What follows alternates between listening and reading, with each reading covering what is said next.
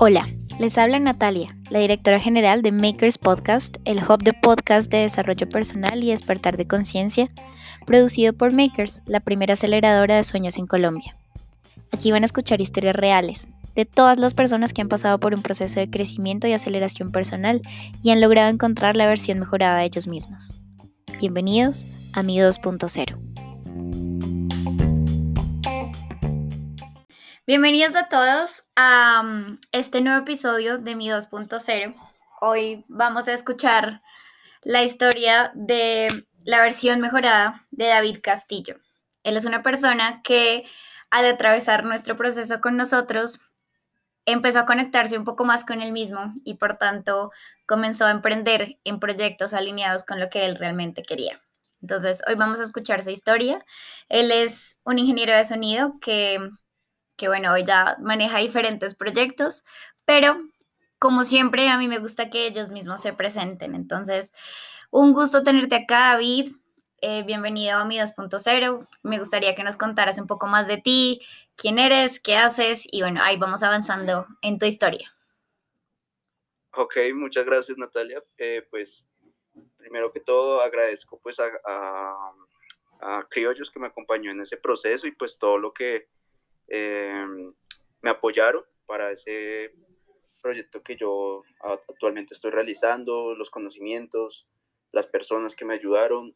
Como pues ha dicho Natalia, yo pasé por un proceso con ellos actualmente eh, y me siento muy feliz referente a eso y más que me tengan en cuenta para este podcast, muy feliz de, de estar acá y nada, pues contarles un poquito de mí referente a eso.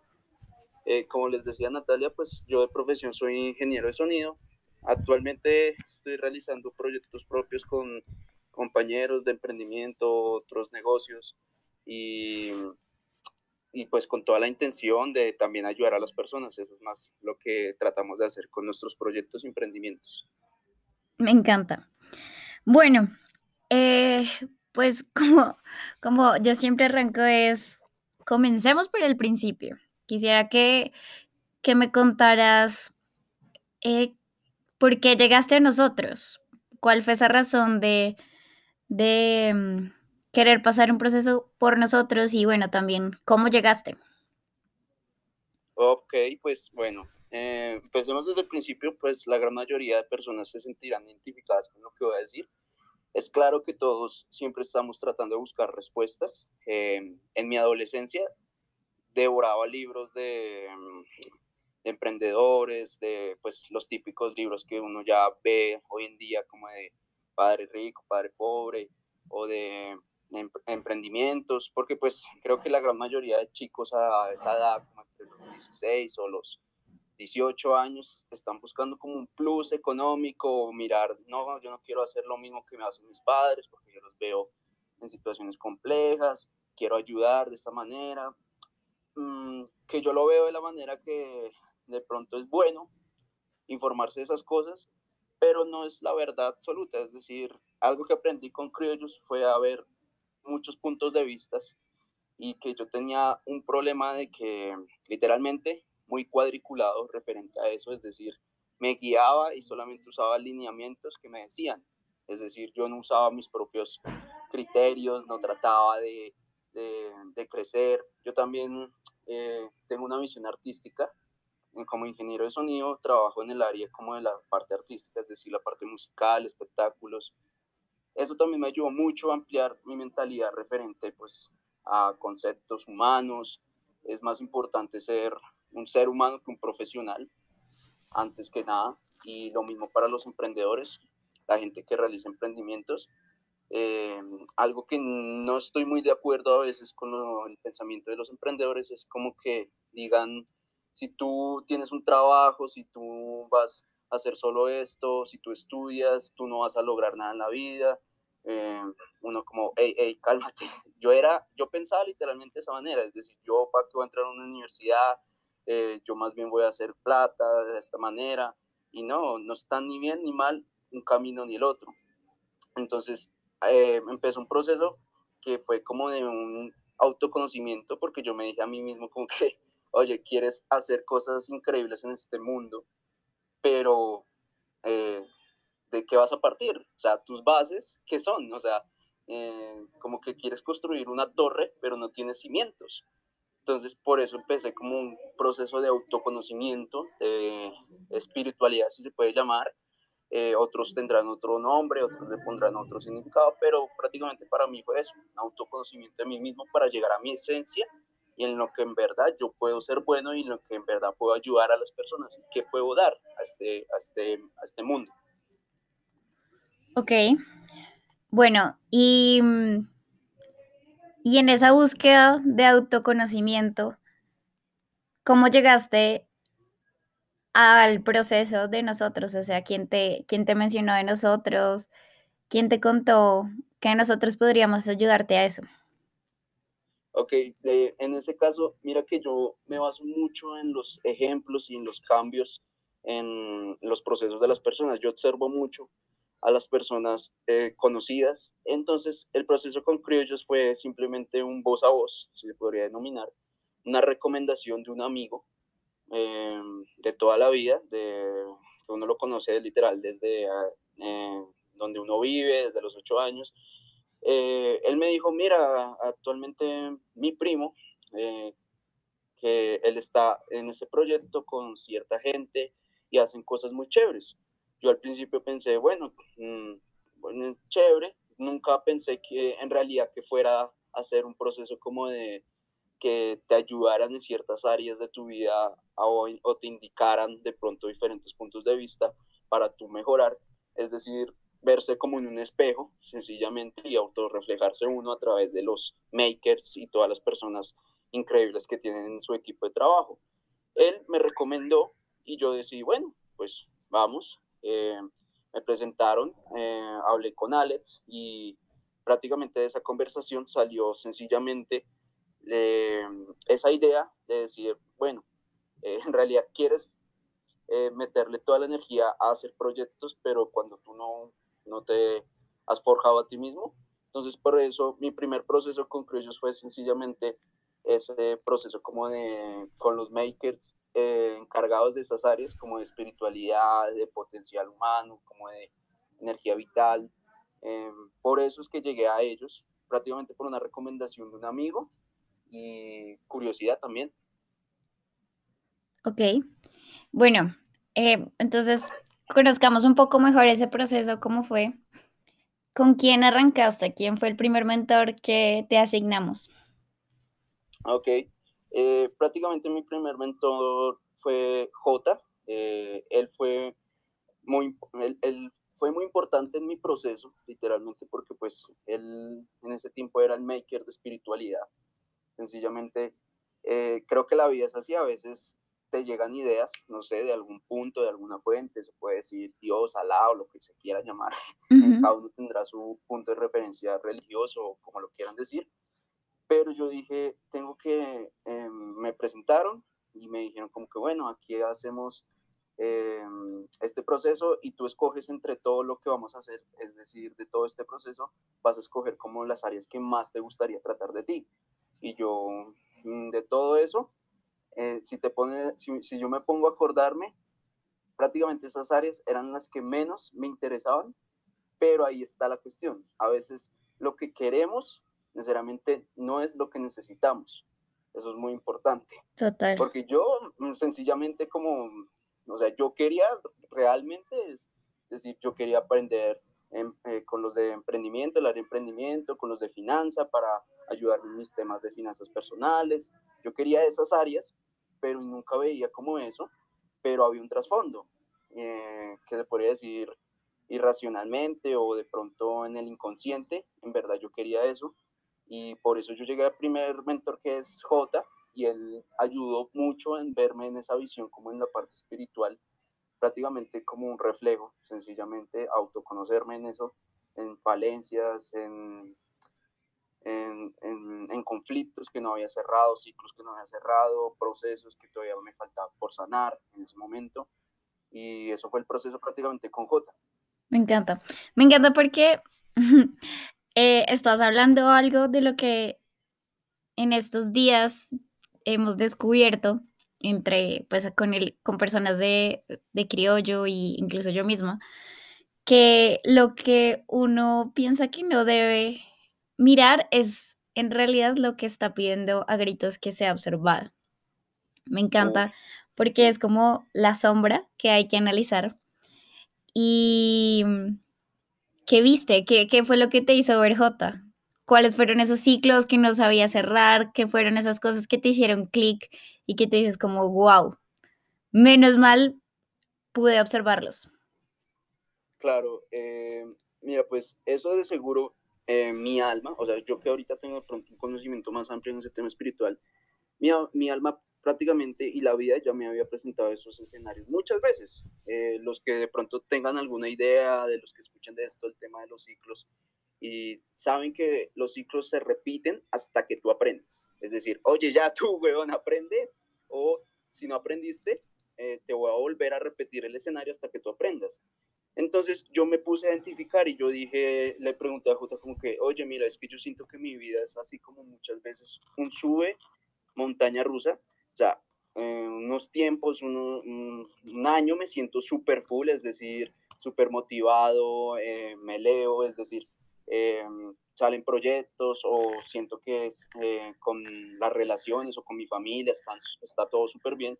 Y otro momento, punto, baja o llega ese proceso y yo le decía, oye, entonces, ¿qué pasa ahí en mi vida que yo digo como que, ¿qué es eso? Porque a veces es tan aleatoria la vida y él me decía, sencillamente la vida es así, eh, no tienes que matarte a, ese, a esa, en esa cuestión. Y yo decía, claro, es algo mío que yo me asemejo. Y pues caí en cuenta mucho de que hay un tema muy importante que yo no sabía asimilar, que era el tema del rechazo. Eh, no es un rechazo así súper, muchos dirán y pensarán, no, es el rechazo típico emo, no, que te deprimes, es un rechazo inconsciente que me hizo ver de que yo tengo miedo a tomar decisiones o tomar iniciativas progresivas que me lleven a cosas que yo quiero, porque siento que va a salir mal por el tema del control, porque yo, a mí me gustaba, y pues de pronto todavía lo sigo teniendo, el tema de tener mucho control, es decir, muy cuadriculado, prácticamente hacer esquemas, planificar, eh, que de tal hora a tal hora, que en este momento hablo con tal persona, con este momento, eh, entonces, por ser tan encasillado en ese punto, cada vez que se me salía algo de control, me frustraba, me volvía loco, prácticamente entraba en procesos de ansiedad, en procesos de miedo, eh, conflictos. Y J me dijo como que la vida es más sencilla de lo que tú crees. Y entonces, cógela suave. Eso, eso es como el mejor consejo que yo aprendí con él. Es como de, relájate un poco. O sea, si te gusta hacer tus cuadritos, eso está bien eso es a ti, a cada persona le funcionan sus cosas, pero relájate un, poco en el sentido de que no tienes que matarte porque algo no salió. Eso es algo re importante que les digo. Me encanta. Me encanta porque porque es es bueno, es algo que nos cuesta mucho aceptar, ¿sí? Porque a uno le cuesta aceptar que que le tiene miedo al fracaso, que le tiene miedo al rechazo, que le tiene miedo a la, incertidumbre, porque como eh, es lo que me he dado cuenta como en este mundo de la gente que está en el desarrollo personal, y es como que todo pueden, ¿no? Y que aceptar que algo está mal es como, no, eso es de los débiles, porque si yo me mentalizo que todo lo puedo, lo voy a lograr. Y sí, pero para poderlo lograr es necesario también aceptar que hay cosas por mejorar. Correcto. Em, listo, después de J, ¿qué pasó? ¿A quién elegiste como mentor? Bueno, mis siguientes eh, mentores, pues literalmente uno fue que yo dije, también venía de ese proceso como de montaña rusa, es decir, que creo que a muchos nos pasa que un día nos levantamos súper motivados, es decir, me voy a comer el mundo, es decir, a las 5 a.m., pum, me levanto, ejercicio y esto, hago de todo, y al otro día no quiero hacer nada. Yo dije, me hace falta mucha energía vital. Es decir, yo he sido, en mi vida he sido deportista, pero por el hecho de que uno haga un deporte no significa que uno tenga la misma energía y ese mismo entusiasmo para todo. Entonces yo dije, ¿qué necesito? Y ahí entré en un proceso con un súper entrenador, mejor dicho, el man como que uno dice, este man tiene una energía increíble para todo, es decir, le mete el 100% a todas sus actividades, decisiones. Em, pues ahí empecé un proceso con José Segura, eh, el maker prácticamente de esa área de energía vital y pues todo el área como deportiva. Él tiene una energía espectacular que yo creo que muchas personas se quieren empapar. Eh, no es el hecho de uno cambiar su esencia y no, y no imitar y no querer ser como alguien, pero uno dice, oh, yo quiero por lo menos tener un poco de ese plus y esa energía para ciertas áreas, porque a mí me pasaba que yo, literal, sí, le metía a veces el 100% a ciertas áreas, pero en otras áreas yo era como, ah, dejémoslo ahí como entre el 50 o el 10, que generalmente uno no se lo dice, pero ah, eh, lo actúa de manera inconsciente y con él tuve una enseñanza muy importante que era el tema de aprender a hacer las cosas y darle el 100% sin esperar nada a cambio, porque ese es el problema que la gran mayoría de personas quieren hacer, es decir, yo doy mi 100% en mi trabajo, pero espero el sueldo, espero eh, en una relación dar el 100%, pero espero que ella también me dé todo. Lo mismo, no, o sea, la vida no es de esperar, pienso yo. Algunas personas los respeto si quieren vivir una relación así 50-50 o un trabajo así 50-50, lo acepto. Yo no soy acá Dios como para eh, decir la verdad absoluta y eso, pero en mi pensamiento y lo que yo le aprendí a José es eso, da tu 100% para tener una energía vital siempre amplia y grande. Eh, claro, hay días que tú vas a estar físicamente desgastado mentalmente y eso tienes que aceptarlo. No puedes forzar tu cuerpo, aprende a escuchar tu cuerpo, por eso el tema de algunos que ya han realizado un tema como de meditación y me vuelvo a J, prácticamente con J eh, también realicé un tema de meditación, él me dijo prácticamente como que bueno, no, no hay manera ni buena ni mala de meditar, pero a cada persona encuentra su manera. Pero entonces con el tema de José yo también lo apliqué como de que escucha tu cuerpo, eh, aprende en qué sintonía estás para ciertas actividades, es decir, si te despertaste con una energía amplia, vas a decir, oh, este es el momento para hacer cierta actividad que en una energía baja yo no podría hacer. Es decir, em, un ejemplo, voy al gimnasio y escucho mi cuerpo, digo, mi cuerpo está con una energía súper amplia, listo, voy a meterle para romper el récord de levantamiento en cierto ejercicio. No es lo mismo saber que estás mal o has comido mal y ir, irte a esto te puedes lesionar o matar. Eso es también meterle un poquito de, te escucha a tu cuerpo a la hora de la energía y meter ese 100%. Entonces, empezaste a tener como este equilibrio entre entenderte a ti mismo y entender tu cuerpo y tu energía vital. ¿Y luego qué pasó? ¿Con quién avanzaste? Ok, ahí fue algo que prácticamente eh, empecé con el proceso con, el, con Sergio él prácticamente me acompañó con el proceso de mi, mi motivación de vida o mi objetivo de vida prácticamente.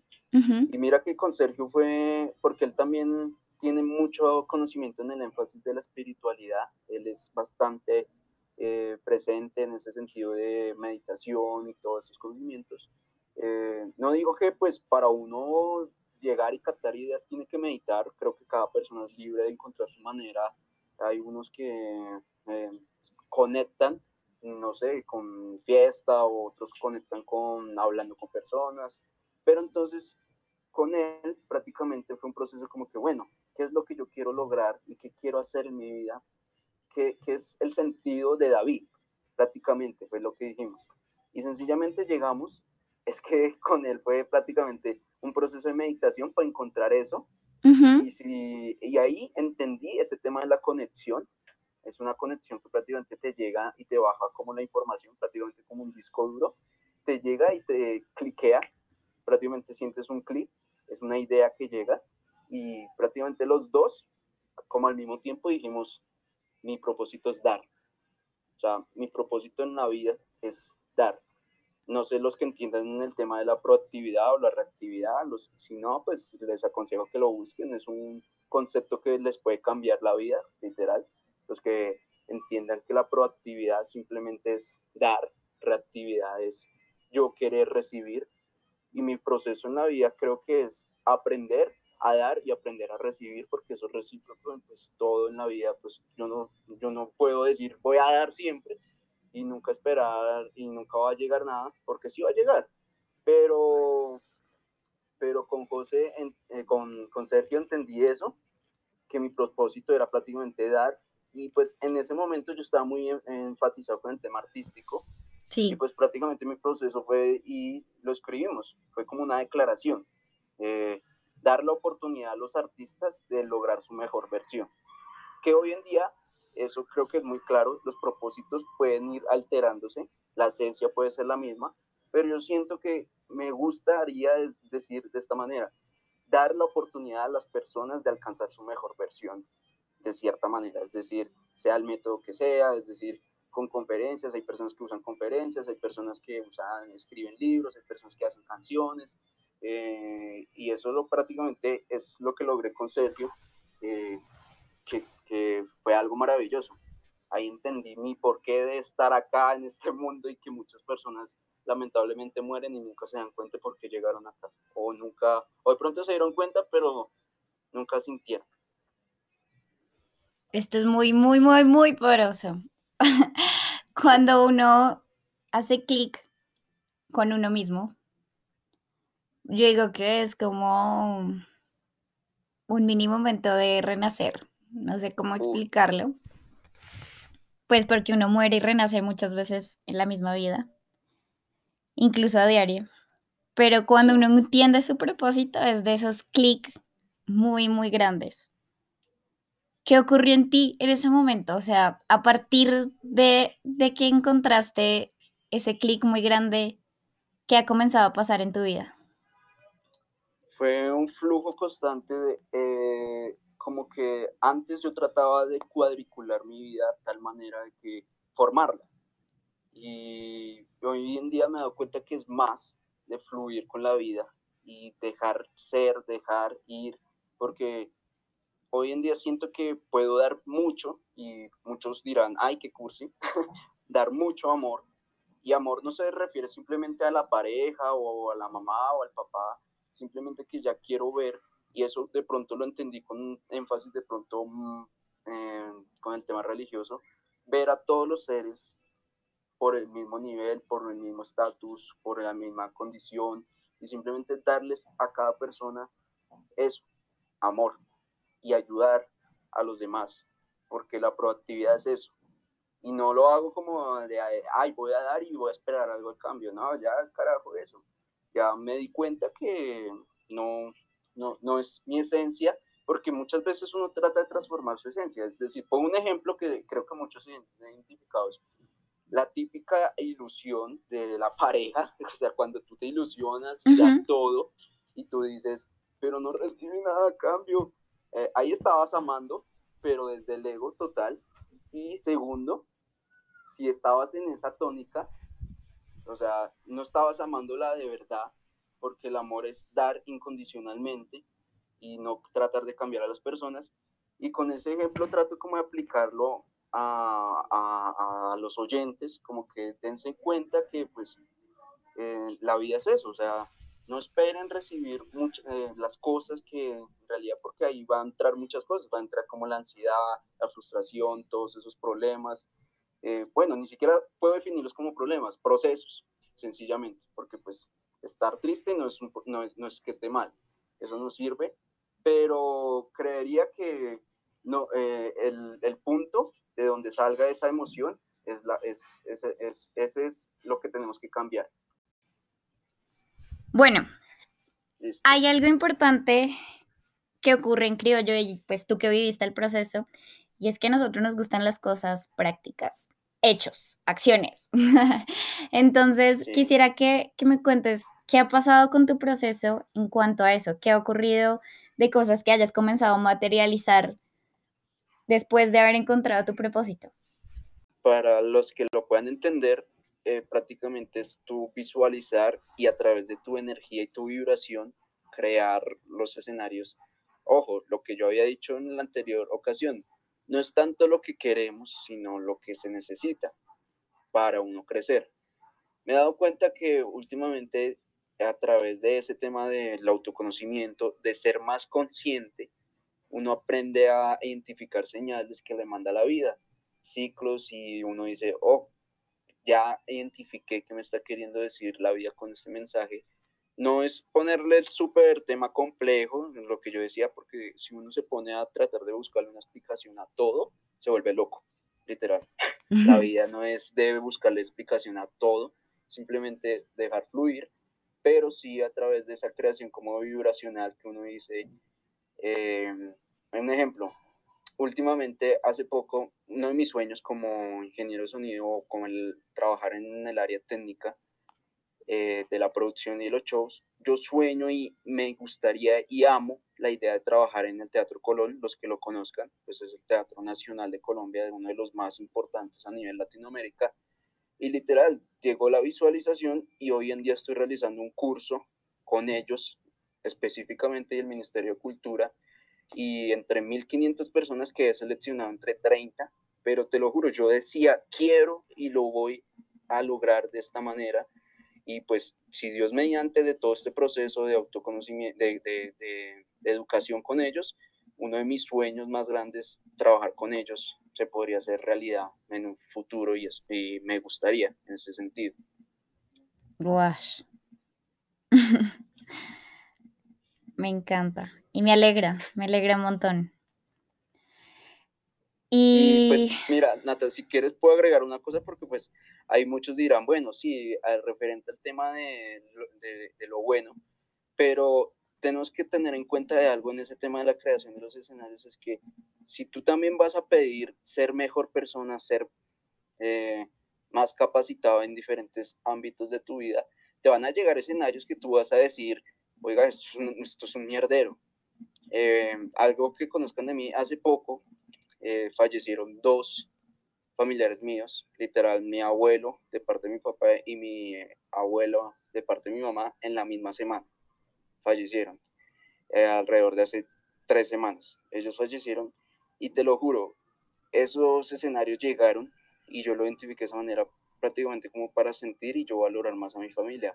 Lo que yo decía, no es que uno esté llamándolos todo el tiempo y esto, pero sí que se fortalezcan esas uniones y esa, y ese, y ese, y esa, esa, eh, esa energía que hay entre la sangre prácticamente, em, para que lo, lo, entiendan. No es que sea, es que la idea es que vean el negativo en lo positivo. Es decir, que aprendan que de todas esas cosas que pronto uno puede decir, no, esto es mierda, esto es lo más horrible, en realidad hay un propósito mayor. Todo es causa y efecto sencillamente. Qué lindo. Bueno, dos últimas preguntas. Eh, una, ¿qué le dirías a una persona que esté pensando en, en eso del propósito de vida? Como, sí, sí, sí crees que existe un propósito y si crees que es necesario buscarlo y encontrarlo?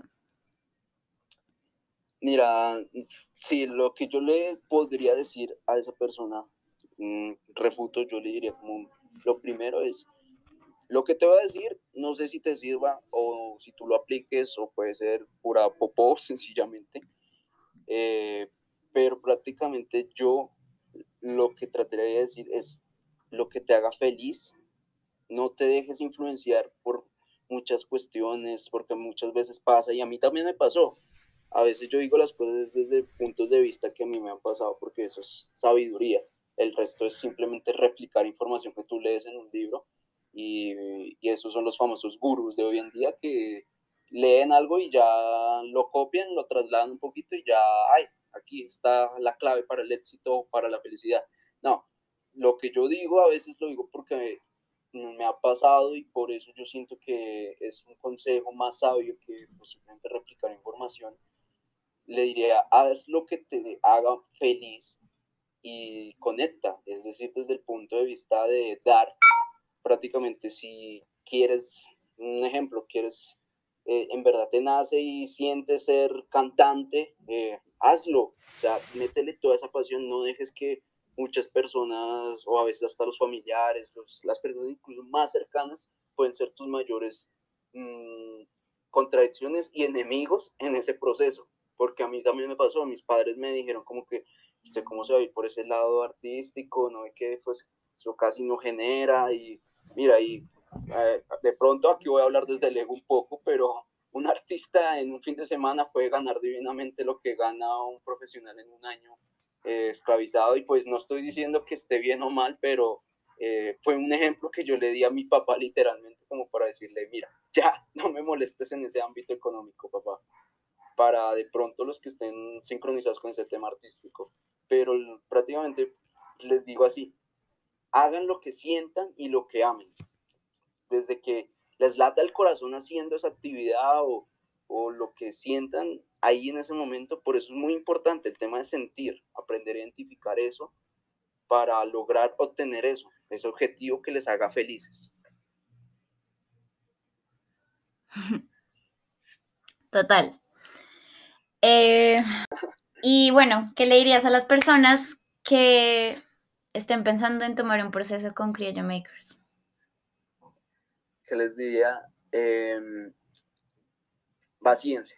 Es decir, cuando entren a cualquier cosa, sáquense la idea de que ustedes eh, conocen o, porque pasa muchas veces, nuestro ego o nuestra parte eh, inconsciente nos dice, entramos a un ámbito y bueno, ¿qué herramientas yo tengo para estar acá en este ámbito? Es decir, las primeras entrevistas o le pasa a uno muchas veces con los mentores y uno dice, bueno, pero este man que me va a decir acá que si yo soy, mejor dicho, no sé, jefe de tal empresa y este de pronto no, simplemente ahí es otro huevón.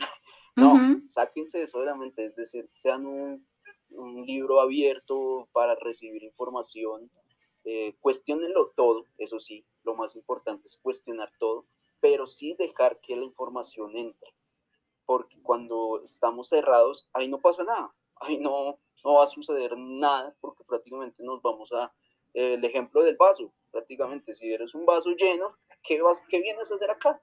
Eh, entonces, vacía ese vaso y, y deja que esa información fluya y ya tú verás, haces el proceso de cuestionar y tú miras si lo aplicas o no a tu vida. Ya, eso es todo.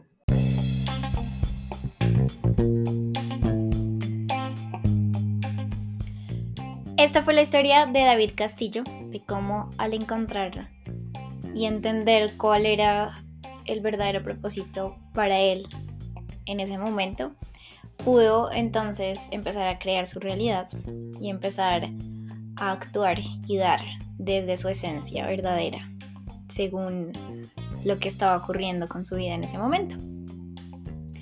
Y bueno, pues que hoy en día ya esté pudiendo crear proyectos y esté participando en diferentes cosas que están alineadas con él, que, mejor en la vida que es. Eh, si a alguien le interesa contactar con David, nos pueden contactar a nosotros para, mm, pues para que los unamos y los conectemos con él. Y también si alguno desea empezar un proceso de encontrar su propósito de vida, acá estaremos para ayudarles en eso. Un abrazo grande y nos escuchamos en un próximo episodio.